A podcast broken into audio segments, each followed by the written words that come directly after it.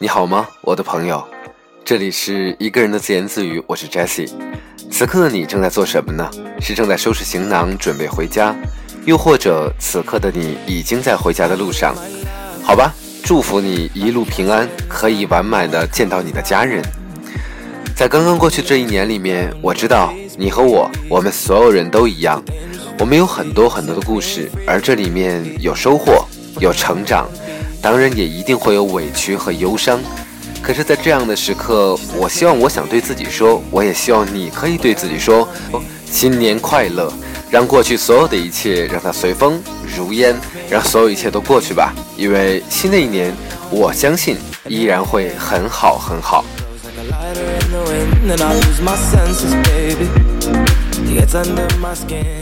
不过，既然是涉及到年前的一点东西嘛，那我们难免还是会有些吐槽。过年前往往会有什么呢？每个公司会有年会，可是你见过有不举办年会的公司吗？没错，一定会有。我所在公司呢就没有年会，是不是很有意思？还有一件事情呢，就是涉及到年终奖。在每年的这个时候，我都会看到我的朋友圈里面，包括网上有很多的朋友在晒，说你看我年终奖发了多少？哎，你发了多少钱呢？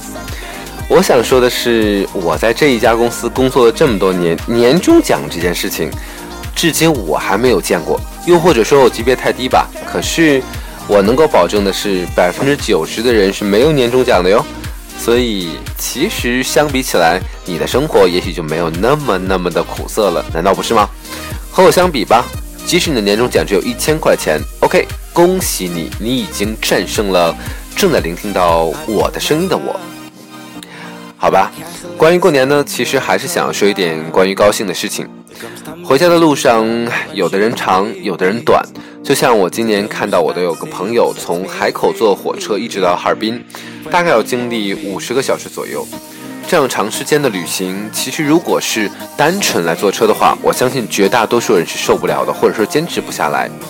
可是总有一个字叫做家，就是因为这样的一份情，所以再远的路也会变得开心，也会变得舒服。有的时候呢，想一想有人牵挂，实际上是一件非常幸福的事情。所以每当到年前的时候，我以及我的很多很多的朋友，都会被家里问说：“你什么时候回来呀？哪天回来？能够在家里面待几天？”我相信所有在听到我声音的你，都会有这样的感受。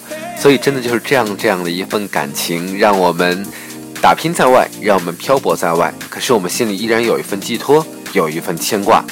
而这样的牵挂呢，就是家。我不知道你在哪里啊？而这样的一个年，你又选择以怎样的方式来度过呢？之前在网上看了一个彩虹合唱团的，叫做《春节自救指南》，里面其实说了很多，我们不要和别人对比，去做自己喜欢的事情这样的一个主题。所以有的时候想想，其实人生真的很奇妙。就像此刻，如果你听到我的声音，那也是一种缘分；而如果此刻你在回家路上，而恰巧有我的声音陪伴你，大概度过了这么样的几分钟，那也是我的荣幸。也希望能够为你的旅途，为你的路程带来哪怕一点点的愉悦。好吧，最后呢，想要跟大家说一些祝福的话。我知道有很多很多的朋友和我一样，在过去的这一年里面，我们的确见了很多恶心的人、恶心的事，甚至有的时候我们也被迫的自己去做了一些违背自己良心的事情。我知道所有的这一切，在新的一年里面，也许它不会有特别大的改变，但是呢，我也希望在新年里面，如果你有了自己更好的机会，你可以勇敢的踏出那一步。然后对那个你很看不惯的主管说：“去你的，老子不伺候了。”好吧，就当它是一个很好很好的新年愿望。我当然也希望在新的一年里面，首先对自己祝福几句。我希望我的愿望能够实现，能够去读书，能够在工作上面让自己更加舒服。希望所有我爱的人和爱我的人都可以健康快乐。那我也希望同样的祝福送给你以及那些所有所有你珍视的人。当然，在最后呢，还是依然要对你说新年快乐。希望在新的一年里面，你的愿望都能够实现，你的生活会变得更好。